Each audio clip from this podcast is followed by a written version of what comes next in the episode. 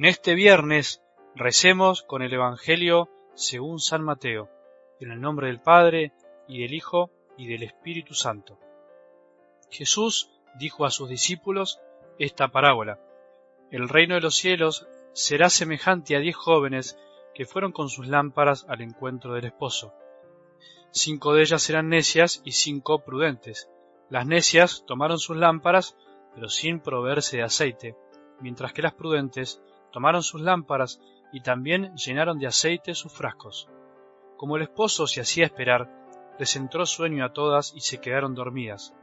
Pero a medianoche se oyó un grito, Ya viene el esposo, salgan a su encuentro. Entonces las diez jóvenes se despertaron y prepararon sus lámparas. Las necias dijeron a las prudentes, ¿Podrían darnos un poco de aceite porque nuestras lámparas se apagan?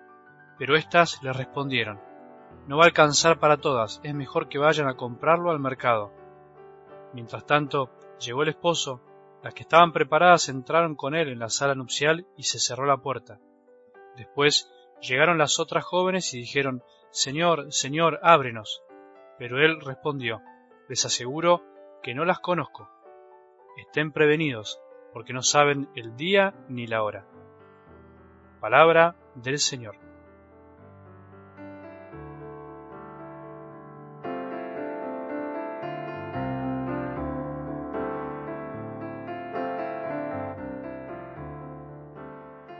Nosotros no queremos irnos, no queremos otro lugar que ir al corazón de Jesús, porque solo Él nos da palabras de vida eterna. En realidad, esto lo decimos muchas veces, pero lo fundamental es que debemos vivirlo, debemos experimentar que sin Jesús todo es distinto. Si esto no te pasa es porque estás un poco acostumbrado, es porque la fe en tu vida no te aporta nada, pero no es por culpa de la fe, sino porque todavía no hicimos la verdadera experiencia de conocer a Jesús corazón a corazón. Dios obra por atracción y desea que lo busquemos con amor y por amor. Una vez alguien me dijo, Padre, usted en la misa del domingo nos dijo que pensemos quién era Jesús para nosotros. ¿Puedo decirle quién es para mí? Sí, le dije. Para mí Jesús es mi único Salvador, mi único Maestro. Qué lindo, ¿no? Vio qué lindo, me terminó diciendo, como necesitando que le afirme su afirmación. Sí, muy lindo, le dije. La verdad es que es muy lindo que alguien diga esto frente a otros en una reunión, que lo diga con tanta frescura y amor, sintiendo verdaderamente lo que dice no teniendo vergüenza por lo que siente.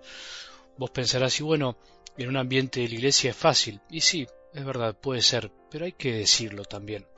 Además, no dijo es mi Salvador y mi Maestro, sino que dijo una palabra muy importante, mi único.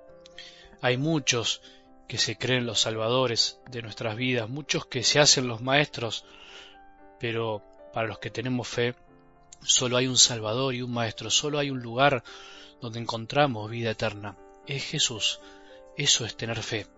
Sabiendo y creyendo esto, ¿qué nos puede quitar la fe? ¿A dónde vamos a ir? ¿Quién nos puede quitar la fe? Así lo dice San Pablo, ¿quién podrá entonces apartarnos, separarnos del amor de Cristo, las tribulaciones, las angustias, la persecución, el hambre, la desnudez, los peligros, la espada? Si perdemos la fe, si se enfría, es por falta de amor, por falta de perseverancia, de oración, por recurrir a otras cosas que nos hacen perder el tiempo, por olvidarnos de esta verdad tan linda, mi único Salvador, mi único Maestro. Tú tienes palabras de vida eterna, volvamos a decirlo con todo el corazón, volvamos a repetir estas palabras de Pedro. Señor, ¿a quién iremos? Tú tienes palabras de vida eterna. Nosotros hemos creído y sabemos que eres el santo de Dios. ¿Sabes qué es lo que nos ayuda a mantener la fe hasta el final? Algo del Evangelio hoy nos orienta y nos da una buena pista. El ser prudentes, el estar preparados, el tonto, finalmente el sonso, el necio, pierde la fe.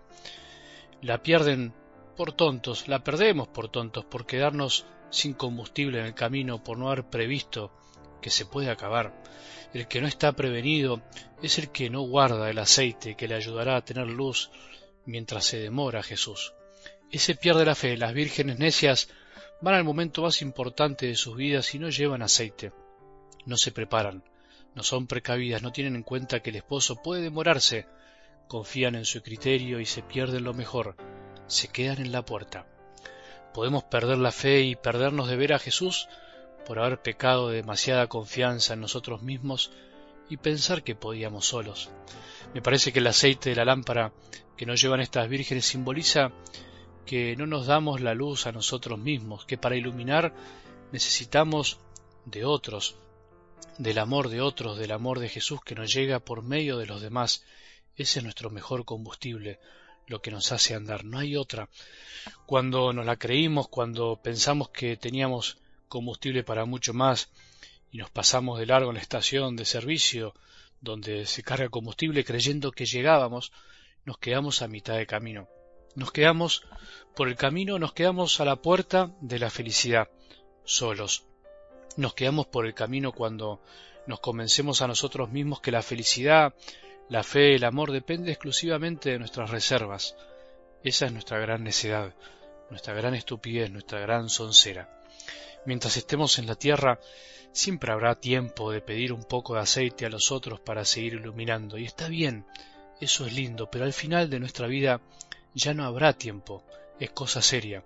La llegada de Jesús al final de los tiempos, aunque no sepamos cuándo es, es cosa seria, no es para andar jugando con la misericordia. La llegada de Jesús, cuando nos toque partir, es cosa seria. Hay que tomarse en serio la vida de fe, no se puede andar esquivando siempre el esfuerzo, especulando con el amor y después pretender que los otros me den lo que yo mismo podría haber conseguido por mis propios medios. Estamos en el tiempo de la misericordia, pero no sabemos cuándo se acabará. Por eso, mientras tanto, hay que ser inteligentes, prudentes y saber que Jesús es nuestro único Salvador y Maestro. No somos salvadores y maestros de nosotros mismos para creer que podemos solos. No seamos tontos, no seamos necios, busquemos el aceite del amor en otros que necesitamos y también, por supuesto, busquemos el amor de Jesús, que es lo único que nos da la fuerza para caminar. Que tengamos un buen día y que la bendición de Dios, que es Padre misericordioso, Hijo y Espíritu Santo, descienda sobre nuestros corazones y permanezca para siempre.